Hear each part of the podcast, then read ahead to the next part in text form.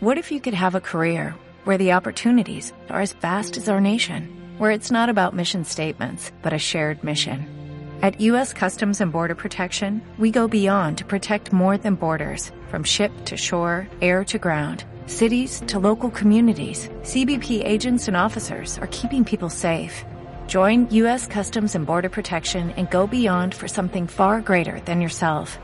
Learn more at cbp.gov/careers. Entonces vamos a estar en primero de Samuel capítulo 18, continuando con nuestro estudio del libro de Samuel, para recordarles un poquito el contexto antes de que entremos al capítulo 18. En el capítulo 17 aparece el famoso Goliat, que todos tal vez hemos escuchado nombrar por lo menos alguna vez en nuestra vida. Y David, confiando en Dios, siendo un muchachito muy pequeñito, uh, se enfrenta a él y lo vence, ¿verdad? Entonces la vida de David nunca más volvería a ser igual. Ya antes de eso, Dios había enviado a Samuel a ungir a David como el próximo rey, pero en ese momento Saúl todavía es el rey de la nación.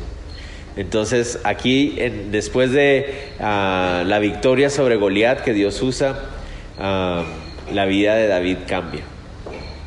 Ahora los ojos del pueblo están sobre David y David ya sabe en su corazón que él ha sido llamado para ser el siguiente rey. ¿Cuál va a ser su actitud?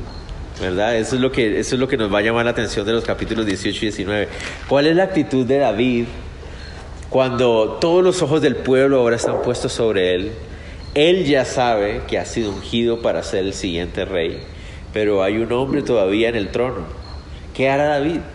¿Qué haríamos nosotros? ¿Verdad? Empezaríamos a, a maquinar, a ver cómo lograr llegar a, a cumplir el cometido eh, que tenemos o ayudarle a Dios a, a, que se cumpla ese propósito. La otra pregunta que nos vamos a hacer y que vamos a responder hoy es, ¿cómo responde Saúl? ¿Verdad? Cuando él también ya sabe, en su, él no sabe que David ha sido ungido para ser rey, pero él ya sabe que Dios a él lo rechazó como rey. Ya él sabe que él no es el rey que Dios está respaldando. Y ahora todos los ojos están puestos sobre este muchachito joven que, que apareció de la nada. ¿Cuál va a ser la actitud de Saúl? Y, y cuanto más, ¿cuál sería nuestra actitud a la hora de ver que Dios está bendiciendo, respaldando a alguien diferente a mí? ¿Verdad? Vamos a ver, hablemos un poquito de esto.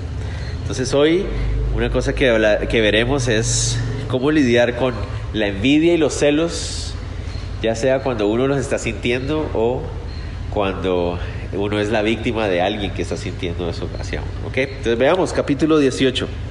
Dice así, aconteció que cuando él hubo acabado de hablar con Saúl, el alma de Jonatán quedó ligada con la de David y lo amó Jonatán como a sí mismo. Y Saúl le tomó aquel día y no le dejó volver a casa de su padre. Entonces, lo primero que vemos ahí es que uh, David había estado sirviendo a Saúl eh, porque Saúl había estado siendo oprimido por un espíritu maligno, ¿recuerdan? Entonces eh, se, llegó hasta los oídos de Saúl el hecho de que David era un muchacho muy talentoso con la música y que Dios lo usaba mucho a través de la música. Entonces eh, David empezó a, a, servir a Saúl de esa manera. Cada vez que David tocaba, el espíritu maligno que estaba oprimiendo a Saúl se iba. Y esa fue la forma en que empezó a servir David a Saúl. Pero David no vivía en el palacio, en la casa real, sino que David iba a la casa de su padre y lo mandaban a llamar cada vez que a Saúl le entraba uno de esos ataques extraños de este espíritu maligno. Pero a partir de la victoria contra Goliat, Saúl quiere que David esté en su casa todo el tiempo, ¿no? Entonces eso es lo que pasa ahí. Miren, en el verso 2 dice que Saúl tomó aquel día, lo tomó aquel día y no le dejó volver a, la casa de su padre. A partir de ese momento ahora David va a vivir en la casa real, ¿ok? Cualquiera podría decir, bueno, esta es la oportunidad que David tendría que aprovechar. Ahora ya está en la casa real, ¿verdad? Entonces ahora sería muy fácil para él empezar a hablar con ciertas personas y decirle, mira, tú, tal vez tú no sabes, pero ya Dios me ungió a mí y mira, Saúl está como medio loco ya. Entonces, pero no, David, él actúa con una, de una manera bastante humilde que es muy ejemplar para cada uno de nosotros. Algo que se nos hace llamar la atención aquí en estos primeros versículos es una amistad que es la amistad de Jonatán con él. Como vimos en el versículo 1, dice que el alma de Jonatán quedó ligada con la de David y lo amó Jonatán como a sí mismo. Y esa frase eh, y ese, esa, esa, esa primera expresión ahí a veces hay personas que tristemente lo han querido ah, tornar o usar de una manera controversial, ¿no? Tratando de insinuar que tal vez Jonatán y David tuvieron algún tipo de relación homosexual entre ellos dos, porque dice que Jonatán amó a David, ¿verdad? La palabra que aparece para amar ahí era una palabra que también se podía usar para la idea de generar una lealtad por una persona, un aprecio por una persona. Entonces, ah, claramente estamos viendo aquí que no se trata de un asunto de un amor romántico. Es bastante claro que no es esto. y aquellas personas que tratan de insinuar de que esto se trata de un amor romántico, claramente no saben lo que es tener un amigo, ¿verdad? Porque cuando uno tiene un amigo de verdad, uno puede amar a otra persona eh, de manera que no es un amor romántico, y vamos a verlo con mucha más claridad en el verso 3 hasta el 4. Dice, e hicieron pacto Jonatán y David porque él le amaba como a sí mismo. Y Jonatán se quitó el manto que llevaba y se lo dio a David y otras ropas suyas hasta que su espada, su arco, hasta su espada, su arco y su talabarte. Entonces, ¿qué es lo que realmente está pasando aquí? Jonatán, nosotros ya lo conocemos. Ya el texto bíblico nos había presentado a Jonatán. ¿Se acuerdan ustedes que hubo una vez donde los filisteos tenían arrinconados a los a los israelitas y Jonatán no podía concebir la idea de que, de que tuvieran que estar arrinconados. Y él y su escudero salieron, ¿verdad? Se aventuraron y, gracias a esa aventura de fe y esa valentía que tuvo Jonatán, pudieron ser liberados de la opresión de los filisteos. Ese es el corazón de Jonatán. Pero, ¿dónde estaba Jonatán cuando lo de? ¿No se han preguntado ustedes? Bueno, si Jonatán era tan valiente como había sido en la vez anterior, si Jonatán era un hombre de fe como lo había mostrado la vez anterior, ¿qué pasó? ¿Qué pasó con Goliat? ¿No debió haber sido Jonatán el que debió haber salido y no esperar hasta que llegara David? Bueno, eso nos puede indicar que Jonatán también cayó víctima del temor. Jonatán estuvo junto a su padre y también se atemorizó. Entonces, ¿qué es lo que pasa cuando Jonatán ve el accionar de David, él dice, él dice quedó su alma ligada a David diciendo, yo me identifico con esa forma de pensar. Yo, yo pienso igual que él. Yo debía haber actuado como él. No sé si me voy a entender. Pero Jonatán ve en David un alma, como se le llama, alma gemela, a veces se le llama de esa manera. Uh, eso es un dicho, ¿verdad? No, no creemos que haya almas gemelas, pero ah, en, en, inglés tienen una frase que en español nosotros no tenemos y que me parece que es muy diciente. En, en, inglés tienen una frase que se llama kindred spirits.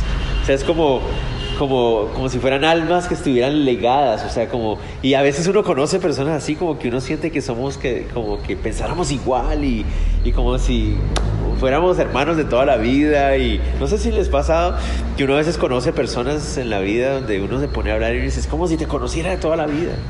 O sea, me identifico contigo. Y eso es lo que pasó con Jonatán y David.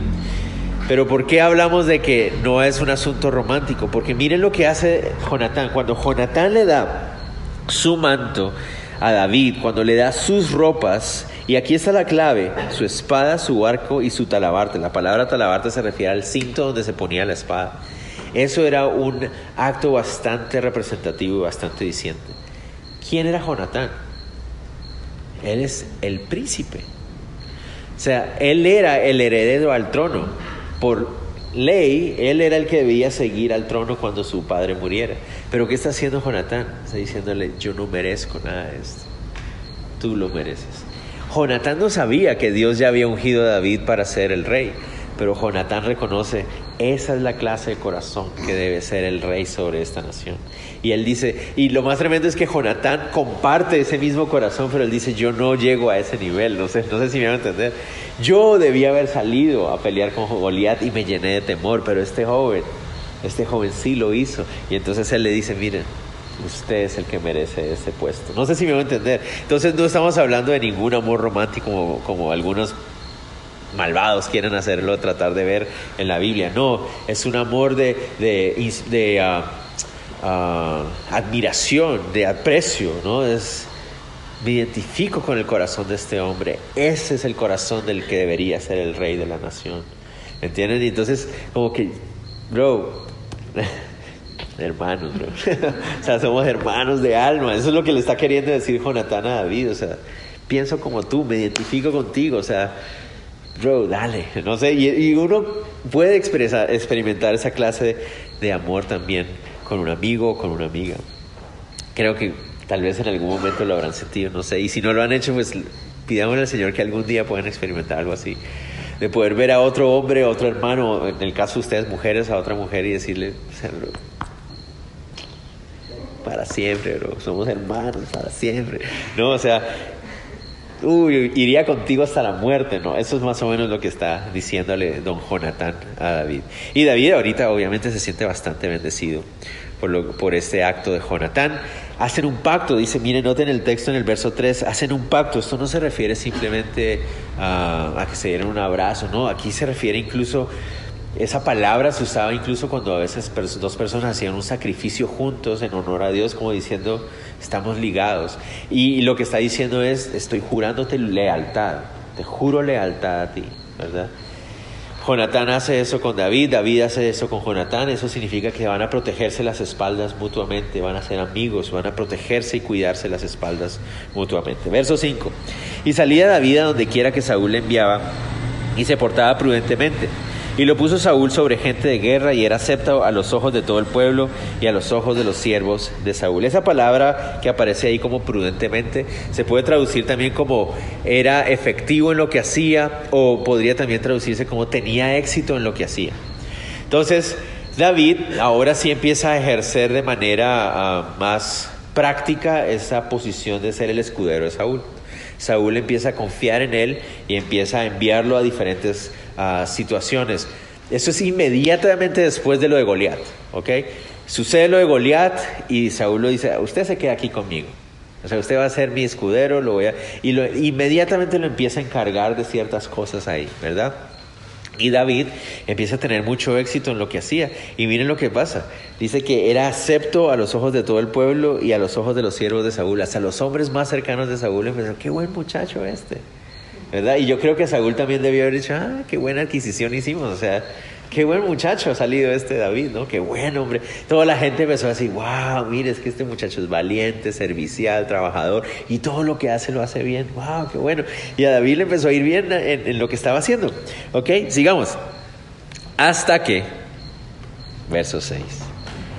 Aconteció que cuando volvían ellos, cuando David volvió de matar al filisteo, salieron las mujeres de todas las ciudades de Israel cantando y danzando para recibir al rey Saúl, con panderos, con cánticos de alegría y con instrumentos de música. Y cantaban las mujeres que danzaban y decían, Saúl hirió a sus miles y David a sus diez miles. Entonces, en su recorrido de regreso de la guerra, empiezan a pasar por varias ciudades. Y la costumbre era que los hombres salían a la guerra y cuando los hombres regresaban con victoria, las mujeres que se habían quedado en casa salían eh, a celebrar y toda la cosa, ¿verdad? A danzar, a tocar instrumentos por la alegría que sus hombres regresaban de la guerra. Y van a recibir a quién? Al rey Saúl.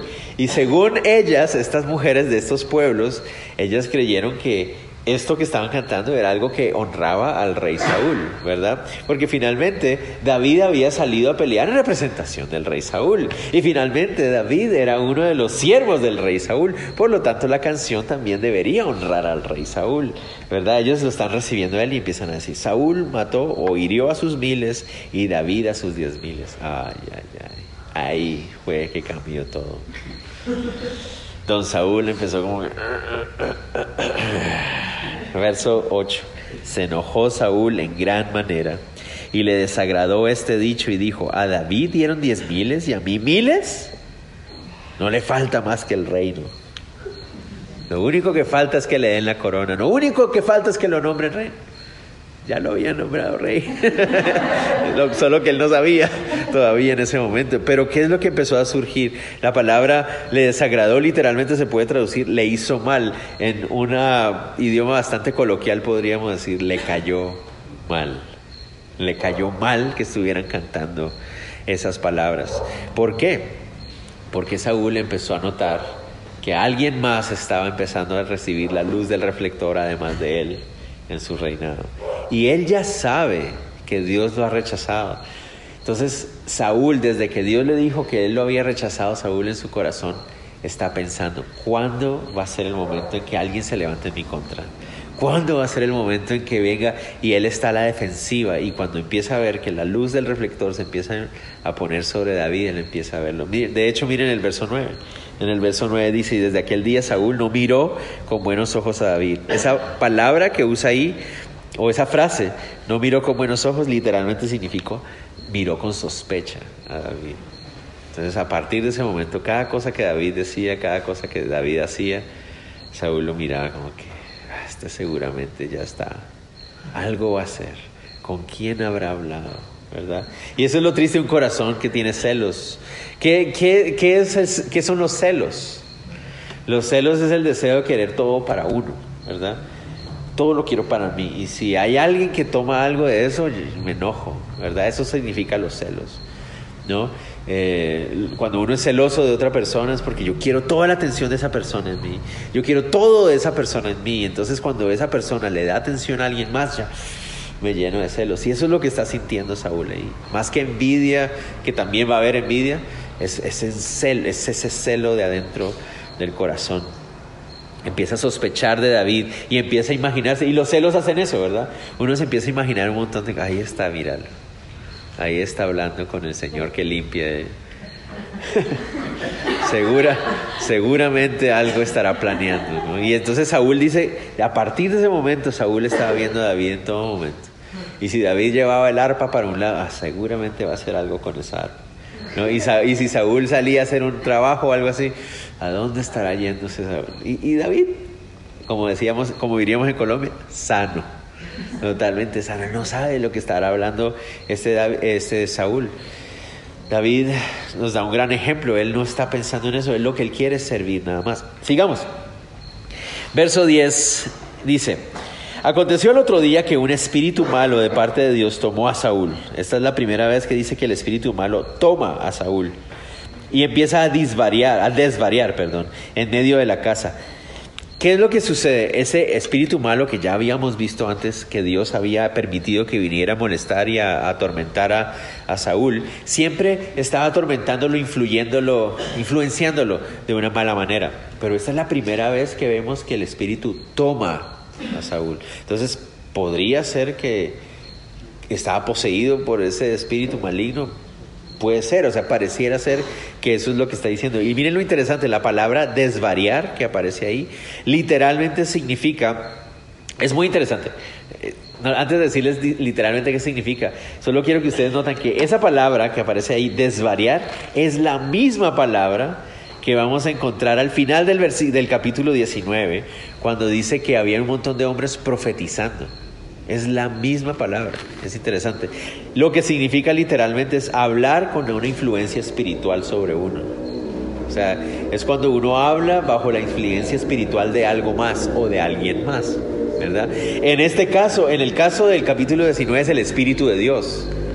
Pero en el caso de que estamos viendo aquí de Saúl, es un espíritu maligno. Entonces, puede ser que lo que está hablando, a saber que está hablando Saúl ahí, pero está hablando puras cosas extrañas, locuras, ¿no? me imagino yo, eso es mi conjetura, ¿verdad? Tal vez no era así, pero tal vez Saúl estaba hablando eh, y seguro me va a quitar el reino, pero nadie me va a quitar el reino, nadie me lo va a quitar. ¿no? Y, y, qué está haciendo David? Miren lo que está haciendo David en el verso 10 ahí. Dice, David tocaba con su mano como los otros días y tenía Saúl la lanza en la mano. Entonces imagínense, David está tocando ahí Mientras el rey Saúl anda desvariando, dice ahí, empezaba a decir cosas al aire y David como que, Dios mío. ¿No?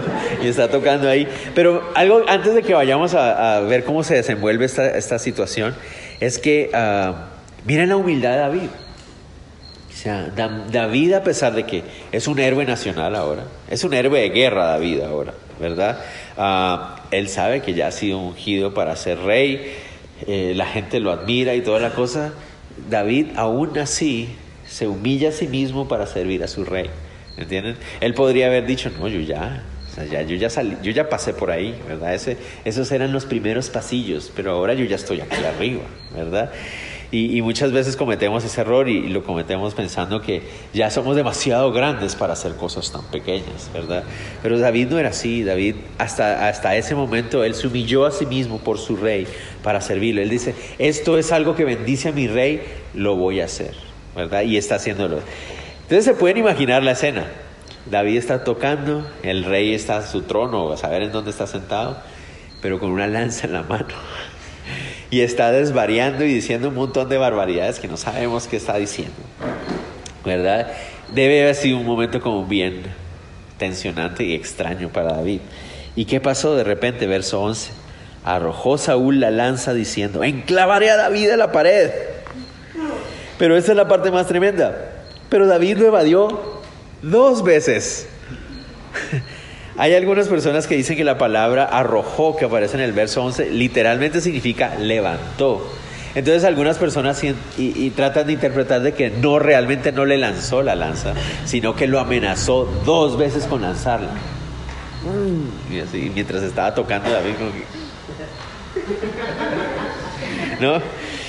Pero no concuerda, si esa fuera la verdadera interpretación, no concuerda con, el asunto que dice que David lo evadió dos veces, porque eso sí significa evadir.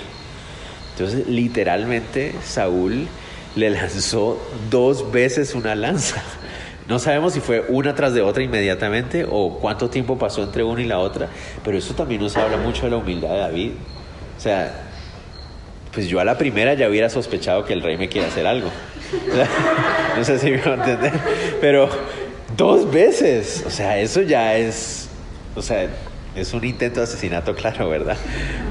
Ah, ¿Será que David le, David entiende que él está ahí tocando para servir a su rey porque hay un espíritu maligno molestándolo?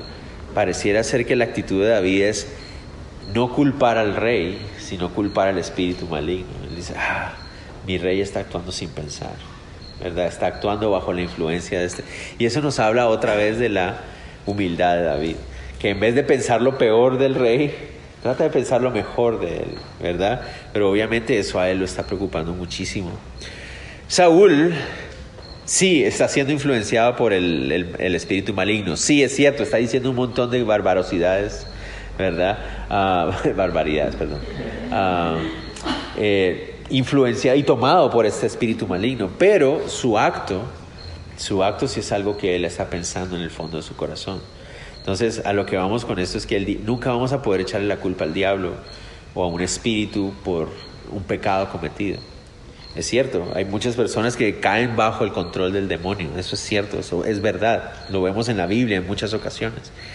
Pero el ser humano no puede culpar al enemigo, al diablo, por sus propios pecados, ¿verdad? En nuestro mundo se ha levantado entre la iglesia cristiana la idea de espíritus de diferentes cosas, ¿no? Espíritu de adulterio, espíritu de esto, espíritu de lo otro y espíritu de no sé qué más. Pero la Biblia no nos habla de esas cosas, o sea, esos son asuntos que vienen de la carne, ¿verdad? Claro, el espíritu está listo, el espíritu demoníaco, pues el, espíritu maligno está listo para influenciar, está listo para ah, instar, ¿verdad? Para tentar, para motivar, pero realmente es uno el que toma la decisión, ¿verdad?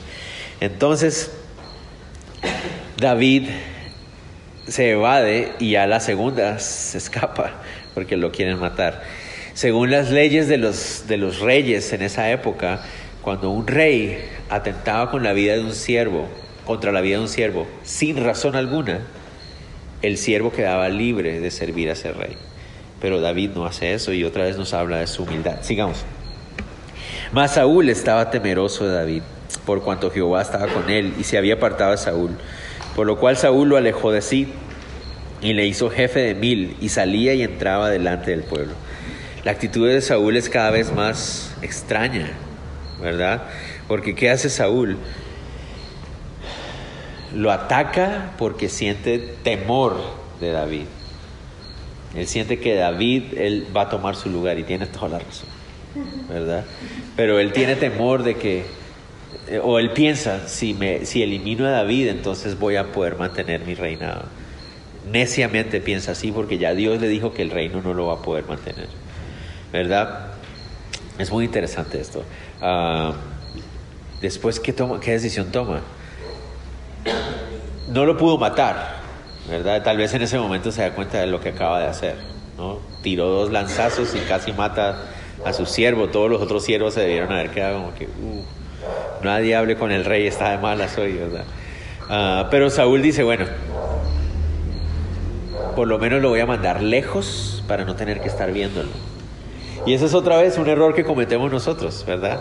A veces sentimos celos, sentimos envidia de alguien, sentimos un rencor contra alguien y creemos que al quitárnoslo de enfrente vamos a deshacernos del problema. Cuando, ¿dónde está realmente el problema? El problema de Saúl está en su corazón. Entonces, cuando sintamos envidia, cuando sintamos celos por alguien, nunca pensemos y enfoquemos nuestro problema hacia la otra persona. Cuando haya envidia, cuando haya rencor, cuando haya amargura, cuando haya celos dentro del corazón nuestro, lo primero que tenemos que hacer es revisar nuestro corazón y llevarlo a los pies del Señor. ¿Qué está pasando, Señor? Pero cuando yo creo, no, si yo evito esa persona, ya se va a quitar el problema. Ah, ah, no se va a quitar el problema. Saúl decide, llévense a David y háganlo cargo de algún grupo de personas por allí, llévenselo lejos, ¿verdad? Sigamos.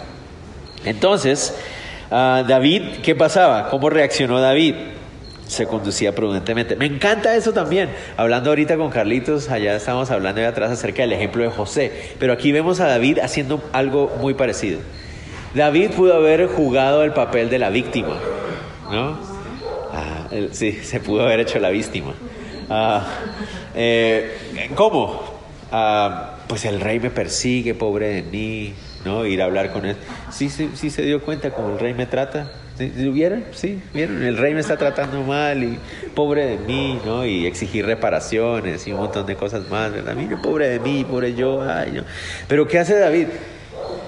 Wow, tremendo lo que el rey está haciendo. Pero ahora que lo encargan de este grupo de miles, ¿qué él hace? Se hace responsable de su nueva responsabilidad, valga la redundancia, asume su nueva responsabilidad mejor. Uh, y lo, lo asume con toda ah, seriedad, tratando de hacer lo mejor que, hace, que puede hacer. David se comenzó a conducir prudentemente. ¿Se acuerdan qué significa la frase esa? Prudentemente, haciendo las cosas bien. Tuvo éxito en todos sus asuntos y Jehová estaba con él. Y viendo Saúl que se portaba tan prudentemente que tenía éxito, pues más temor tenía de él. Oh. ¿Por qué? Porque todo le salía bien a David. ¿Cómo es posible que todo le sale bien a David? Todo le molestaba a David. Como les decía, así como José, cualquiera que sea la situación, incluso cuando es injusta, es nuestra decisión decir, bueno, el rey me está persiguiendo, me metieron a la cárcel injustamente como José, eh, nací en una situación así, mi papá me abandonó, esto me pasó, qué sé yo, pero la decisión es mía de decir, bueno, ¿qué voy a hacer? ¿Me voy a amargar? voy a jugar el papel de víctima o voy a decir, bueno, voy a asumir mi responsabilidad y decir, bueno, Señor, tú sabes por qué, voy a hacer lo mejor que puedo, voy a honrarte en este momento, voy a usar mi vida para, para que sea para tu gloria, voy a, voy a dejar que tú redimas mi situación y voy a actuar sin estar echándole la culpa a los demás, voy a asumir mi responsabilidad. Y eso es lo que David hizo y Dios estaba con él. Dios estaba con él, ¿verdad? Saúl es el que no entendía. Mas todo Israel y Judá amaba a David porque él salía y entraba delante de ellos. Una de las diferencias entre Saúl y David como rey, la notan ustedes ahí, que es una, aquí en ese versículo hay una ah, aplicación muy práctica para aquellos que tienen responsabilidades de liderazgo. Saúl no estaba con el pueblo, David sí. David dice que entraba y salía de estar con el pueblo, compartía con el pueblo, y por eso el pueblo lo amaba también. En cambio Saúl estaba por allá en su sal, todo amargado, ¿verdad? Por eso nadie lo quería. Y eso, ¿cuándo se vuelve uno amargado? Cuando uno está enfocado en sí mismo todo el tiempo, En cambio David, en su humildad, podía disfrutar de la libertad de compartir con las demás personas. Verso 17. Entonces dijo Saúl a David, he aquí yo te daré Merab, mi hija mayor, por mujer, con tal de que me seas hombre valiente y pelees las batallas de Jehová. Mas Saúl decía, no será mi mano contra él, sino que será contra él la mano de los filisteos. Pero David respondió a Saúl, ¿quién soy yo o qué es mi vida o la familia de mi padre en Israel para que yo sea yerno del rey? Y llegado el tiempo en que Merab, hija de Saúl, se había de dar a David, fue dada por mujer a Adriel Meolatita. ¿Qué fue lo que sucedió ahí? ¿Se acuerdan que una de las promesas que había al que venciera a Goliat era casarse con la hija del rey? Entonces Saúl está dispuesto a cumplir su ah, promesa, pero él lo que quiere es usar a su hija, ¿ok? Lo que quiere es usar a su hija. Ah, si se casa David eh, entonces ah, con su hija, entonces él pensaba usar ese, esa unión, ese matrimonio para provocar a los filisteos y que atacaran a David. Parece ser que eso es lo que él estaba queriendo hacer. Pero ¿qué es lo que sucedió? esos versículos a veces no dejan como mucha claridad de lo que sucedió. Pero eso es lo más probable que sucedió. Cuando se unían dos personas, en este caso dos familias, hacían alianza. Ah, el hombre, el novio, en este caso David, tenía que pagar una dote por la hija de la, del, o sea, por la muchacha, básicamente. Entonces, entre más importante la familia era, pues más grande era la dote. Entonces, imaginan casarse con la hija del rey, pues la dote debía haber sido una dote, o sea, es una cantidad de dinero que tenía que pagar él por la muchacha. Ustedes podrán decir, pero entonces eso suena como si la estuviera comprando. Sí, o sea, básicamente, básicamente eso es lo que sucedía. Ella, él estaba pagando por ella, básicamente así era como funcionaba. Entonces David no tenía esa plata, David no tenía ese dinero. Ah, entonces, ¿qué pasó? Al pasar el tiempo, como David no, salió con nada, entonces a la muchacha se la dieron a otro muchacho que era de más al norte y él fue el que se quedó con ella. Pero aparentemente Saúl no sabe por qué David finalmente no procedió a casarse con su hija Merab. Y el plan que él tenía parecía que no iba a funcionar. Pero, verso 20, Mical, la otra hija de Saúl amaba a David y fue dicho a Saúl y le pareció bien a sus ojos. A la otra hijita, a la hermanita menor de Merab, le gustaba mucho David. Y yo no sé, o sea, ¿qué es lo que andaba diciendo Mical? Que le llegaron a los oídos del papá que, que, la hija está muy enamorada de David. No sé si la muchacha andaba diciendo, ay, mira lo tan lindo que es, o alguna cosa, no sé. Y entonces le llegó el chisme a, a, Saúl, ¿verdad? Que, a su hija le gusta mucho el muchacho, ¿verdad? Y entonces Saúl dice, ok, aquí está la oportunidad. Probablemente Mical no tiene la edad para casarse. Eso es lo que algunos creen, algunos estudiosos. Y que ah, a Saúl dijo, no importa, o sea, esta es mi oportunidad, ¿verdad? Y entonces Saúl todavía no está claro de por qué David no se casó en, primer lugar con Merab. Entonces miren lo que dice, y Saúl dijo, yo se la daré para que le sea por lazo y para que la mano de los filisteos sea contra él. O sea, aquí está, voy a retomar mi plan original. Dijo pues Saúl a David por segunda vez, tú serás mi yerno hoy. Y mandó Saúl a sus siervos, hablad en secreto a David diciéndole, he aquí el rey te ama y todos sus siervos te quieren bien, sé pues yerno del rey. Aparentemente la respuesta de David fue la misma que la vez pasada. O sea, va a ser difícil que yo me case con su hija, rey. Y el rey es, Saúl está, pero ¿cómo es posible? O sea, no me va a salir el plan. Entonces le manda a decir a los siervos, averígüense a ver por qué David no se quiere casar con mis hijas. O sea, ¿cuál es el problema? ¿Cuál era el problema? Los criados de, eh, los criados de Saúl hablaron estas palabras a los oídos de David y David les dijo, ¿os parece a vosotros que es poco ser yerno del rey siendo yo un hombre pobre y de ninguna estima? La palabra estima ahí se refiere a estatus económico. Entonces los siervos le dicen, oiga, pero por qué no se quiere casar con la hija del rey? El rey lo ama, la muchachita está loca por usted. ¿Cuál es el problema, no? Entonces David les dice, ¿ustedes creen que eso es fácil o qué? Si yo soy pobre, o sea, mi familia no tiene un estatus económico, yo no tengo cómo pagar la dote a esa muchacha. Entonces ahí Saúl se entera, ah, ese es el problema. Entonces voy a usarlo para mi propósito. Dice Saúl, los criados de Saúl le dieron la respuesta diciendo, tales palabras ha dicho David. Y Saúl dijo, Decía así a David, el rey no desea la dote, no te preocupes, no tienes que pagar nada, solo una pequeña condicioncita, sino siempre pucios de filisteos para que sea tomada la venganza de los enemigos del rey. Pero Saúl pensaba hacer caer a David en manos los filisteos. Miren, no se preocupe, plata no necesitamos. Lo que yo quiero es, tráigame siempre pucios de filisteos. ¿A quién se le ocurre eso? me hago entender, solo la idea de pensar de el regalito, o sea, cómo se los trajo en una caja, en una bolsa, o sea, que ¿a quién se le ocurre? Saúl, ¿qué te pasa? Estás demasiado mal de la cabeza. Pero bueno, ¿cuál era el propósito? Obviamente, Miren, el propósito de Saúl es maquiavélico. ¿Por qué? Uno, o, Saúl, o David cae en manos de los filisteos en su intento por conseguir los 100 prepucios. O si los consigue, porque David es capaz, ¿verdad? Si los consigue, se habrá hecho de enemigo personal a los filisteos. O sea, porque habrá matado y no solo matado, sino que después habrá profanado sus cuerpos después de muertos. Entonces eso ya lo hacía enemigo número uno de los filisteos. Entonces Saúl, ese es el plan de Saúl. Y miren cómo es de manipulador. Miren cómo lo presenta. A Saúl le interesa a Dios en lo más mínimo, pero miren cómo le presenta el reto a David.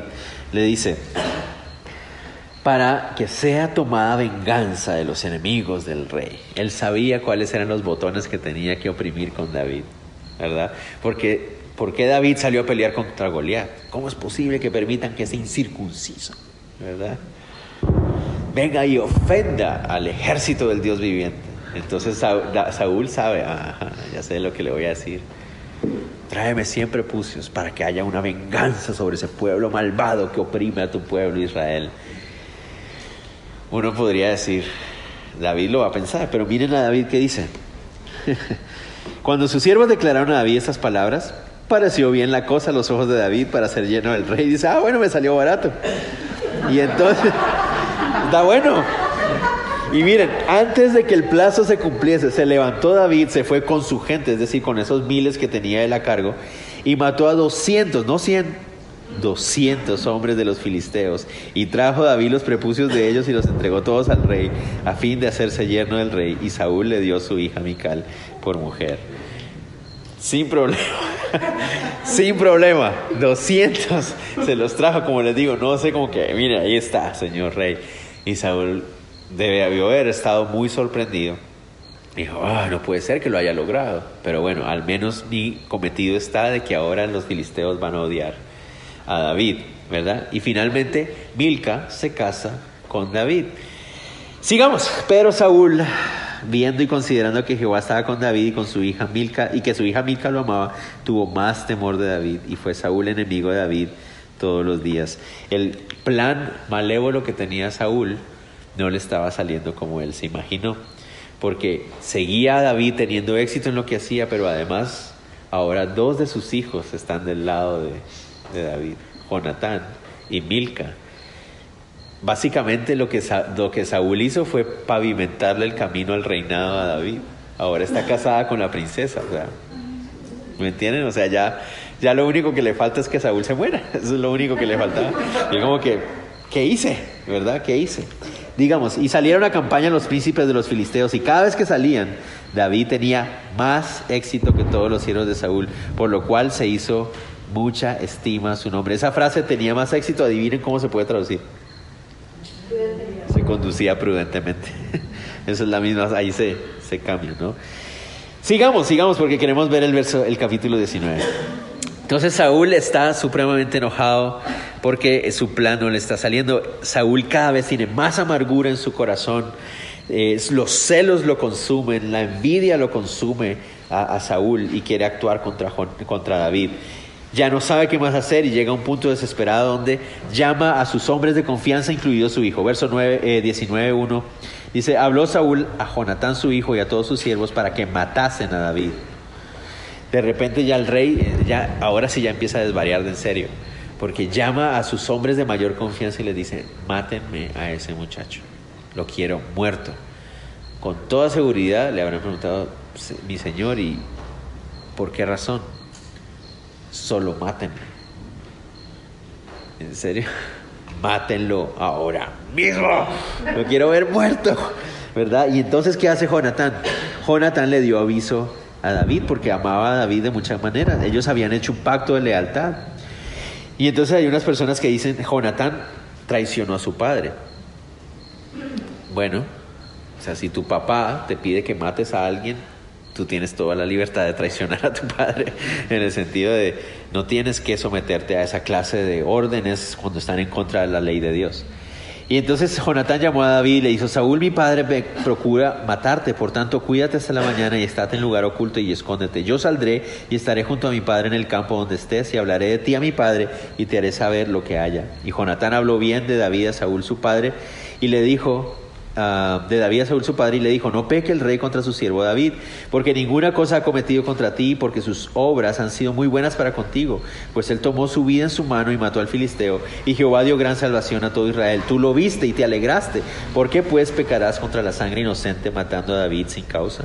Entonces Jonatán le hace caer en cuenta a Saúl en un momento de lucidez de, de Saúl, que uno, David había sido útil para el pueblo, que lo único que David había hecho era traer un bienestar a la nación.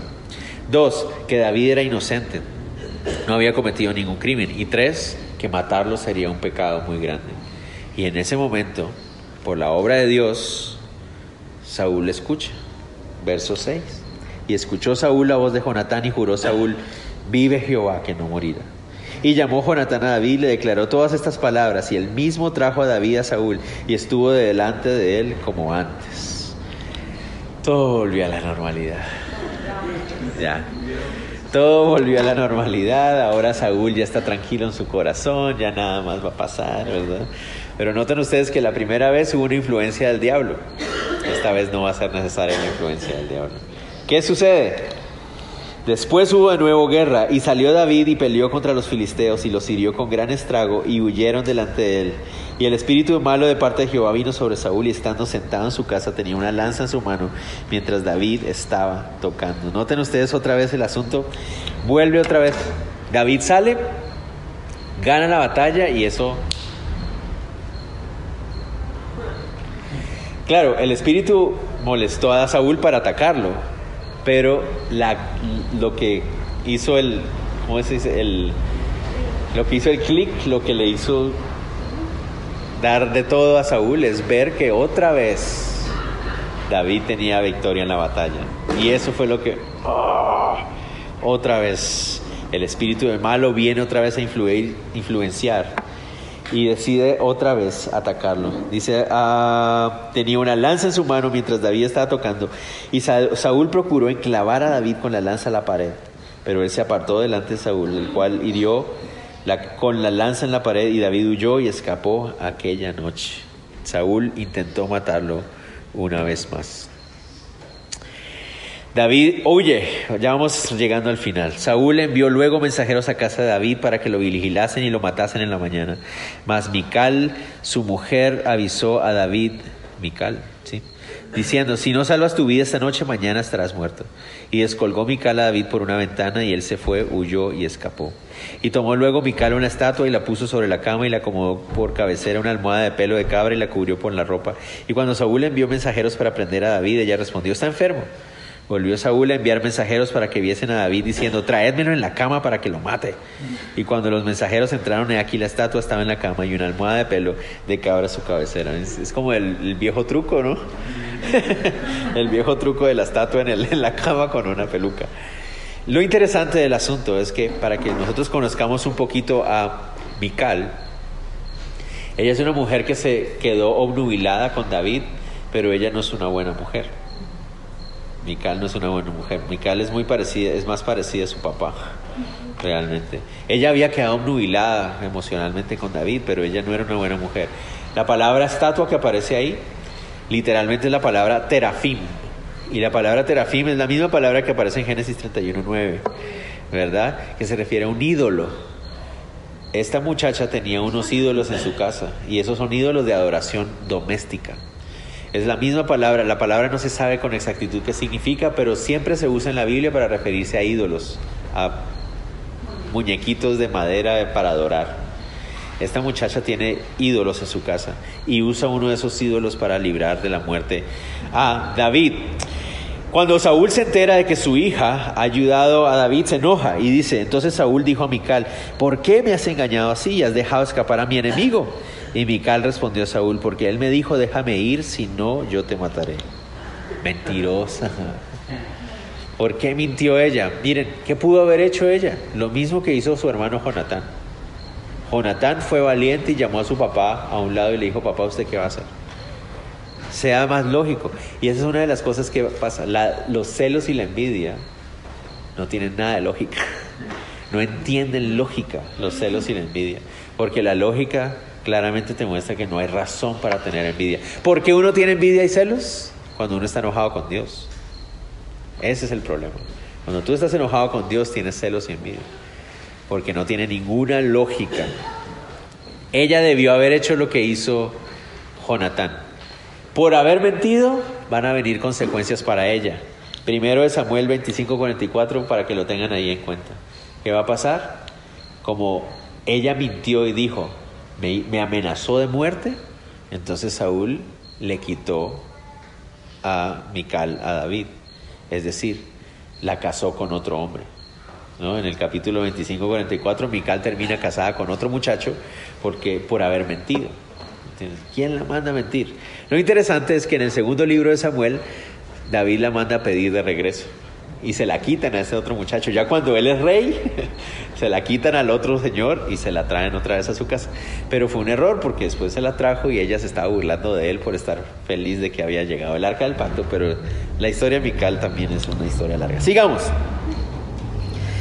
Y aquí ya terminamos y aquí con esto terminamos, que es la parte más, más linda me parece a mí. ¿Qué hace entonces David? Escapa. Los próximos 20 años de, sus, de su vida David va a estar huyendo de Saúl. ¿Se imaginan? Él ya era el rey, pero los próximos 20 años él no volvería a vivir ahí. Va a tener que estar escapando y huyendo por todas partes. Pero ¿a dónde es el primer lugar que va? El primer lugar donde Él va es al mismo lugar que nosotros deberíamos ir cuando alguien tiene envidia por nosotros o nos ataca sin razón o cuando hay un conflicto con alguien o cuando alguien tiene algo contra mí que yo no entiendo qué está pasando. ¿Qué es lo primero que yo debo hacer? Ir a ese mismo lugar. Dice así. Entonces huyó David pues y escapó y vino a Samuel en Ramá y le dijo todo lo que Saúl había hecho con él y él y Samuel se fueron y moraron en Nayot se fue a buscar a Samuel. ¿Quién era Samuel? ¿Dónde estaba Samuel hasta ahora? Samuel se había aislado totalmente de Saúl, ¿verdad? Después de aquel encuentro que tuvieron donde Saúl, donde Samuel le rompe la, por favor, ¿no? Samuel, adiós, bro, ya quedaste solo, ya Dios no te quiere. Y Samuel se, se, se aísla. Samuel no tuvo nada que ver con lo de Goliat, él estaba aparte. ¿Qué ha estado haciendo Samuel en todo este tiempo? Ah, que no adivinen. Tiene una escuela de alabanza. Sí, eso es lo que él tiene ahí. La palabra Nayot que aparece ahí es una palabra que no se ha podido descubrir exactamente qué es, pero no parece ser una ciudad. Parece ser como una planicie, un valle cerca de Ramá, que es la ciudad eh, nativa o materna, ¿cómo se dice? Natal de don Samuel. Y ahí él tiene una escuela que aquí la llaman la escuela de profetas. Pero aquí quiero que tengamos en cuenta una cosa.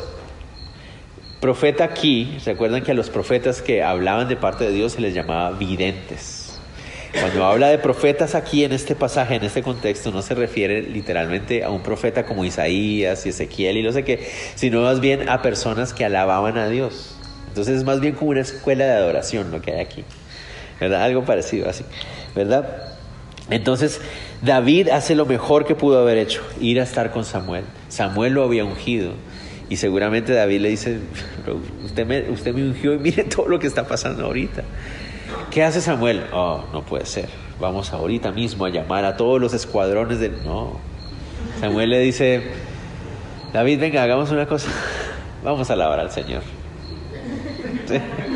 No se preocupe por nada de esas cosas. Vamos a buscar a los rostros del Señor, vamos a adorar al Señor.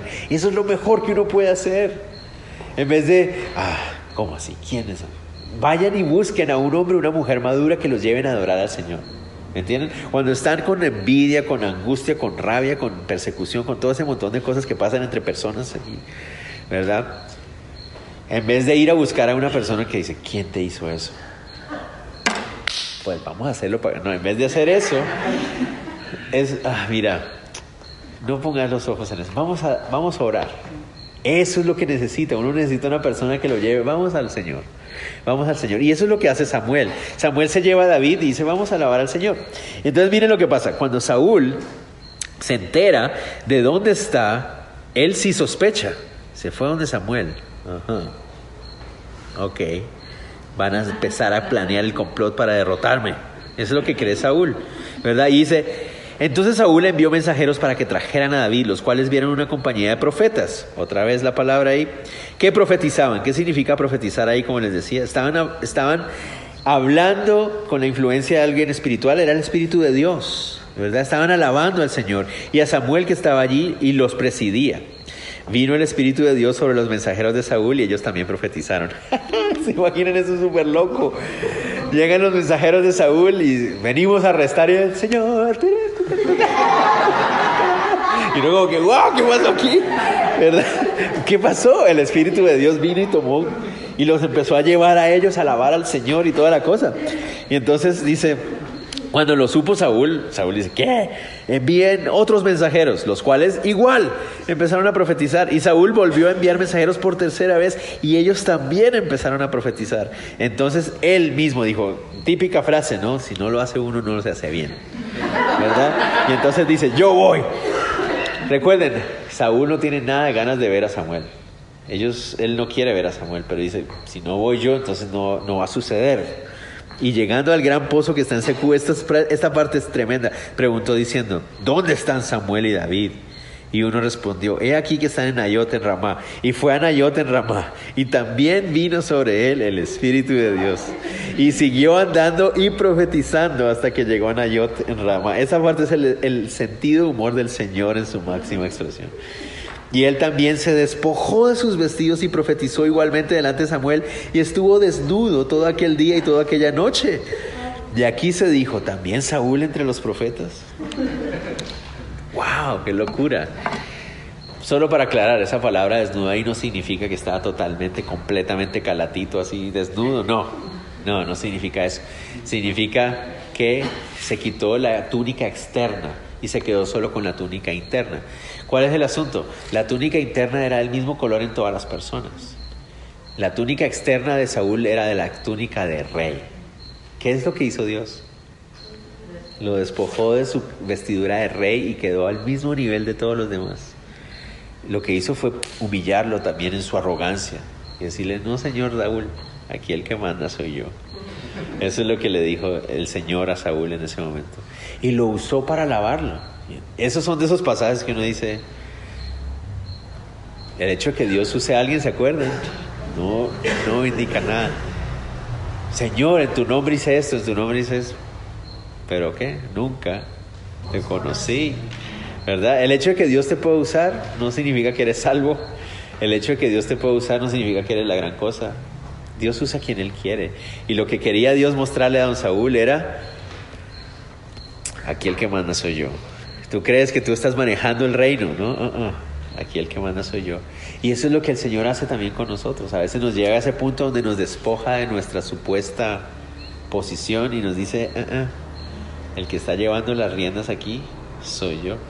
En Colombia hay un dicho que dice, una cosa es lo que dice el burro y otro el que lo arrea. ¿Verdad? Una cosa es el burro dice voy para allá y el que dice no señor vamos para acá y eso es lo mismo Saúl creía que él estaba dirigiendo su reino y que él está no el Señor está diciendo desde arriba no aquí yo soy el que está mandando no te doy libertad para tomar tus propias decisiones pero aquí la soberanía es mía es lo que está diciendo el Señor. Pero cerremos con esto. Cerremos con esto. La Biblia nos enseña que cuando David tuvo que huir, en este pasaje que vimos ahorita, cuando él tuvo que huir de su casa para ir a buscar a Samuel, escribió un salmo. Si quieren, se los dejo de tarea para que lo lean en casa. Salmo 59. David escribió el Salmo 59 cuando tuvo que huir de Saúl por la ventana de su casa. ¿A qué vamos con todo esto? Lo mejor que podemos hacer para descargar la frustración de nuestras situaciones es ir a los brazos del Señor descargarnos en Él. Ustedes van a leer el Salmo 59, van a ver cómo David está frustrado y pero Señor, mira cómo me persiguen y es injusto, yo no he hecho nada malo, ¿verdad? ¿Y qué es lo que hace David? Descargar delante del Señor su frustración. Es lo mejor que podemos hacer en vez de tratar de solucionar las cosas en nuestros, en nuestros asuntos. Miren, ¿cuál es la mejor forma de defenderse de un hombre envidioso? Es dejar que el Espíritu Santo se encargue. Es la mejor forma. Es la mejor forma de defenderse de un hombre que habla mal de ti, de una mujer que quiere hacerte daño. Déjalo que el Espíritu Santo se encargue de eso. Eso es lo mejor que podemos hacer. Esa es la enseñanza que David nos da. ¿Me entienden? Va a buscar a Samuel y Samuel le dice, Davidcito, vamos a orar. vamos a orar, vamos a alabar al Señor. El Espíritu Santo se encarga. ¿Y qué hizo el Espíritu Santo? Se encargó. Humilló a Saúl.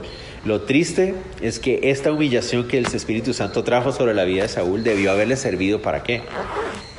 Ya una vez en su vida Saúl había profetizado de la misma manera. ¿Se acuerdan ustedes? Cuando fue ungido para ser rey, dice que Samuel, una de las claves que le dio para que él supiera que era Dios el que lo había ungido es que cuando llegara a una región iba a encontrar a unos muchachos profetizando y que él mismo iba a empezar a profetizar. Él ya lo había profetizado. ¿Y qué decía la gente? Saúl entre los profetas. Otra vez la misma frase.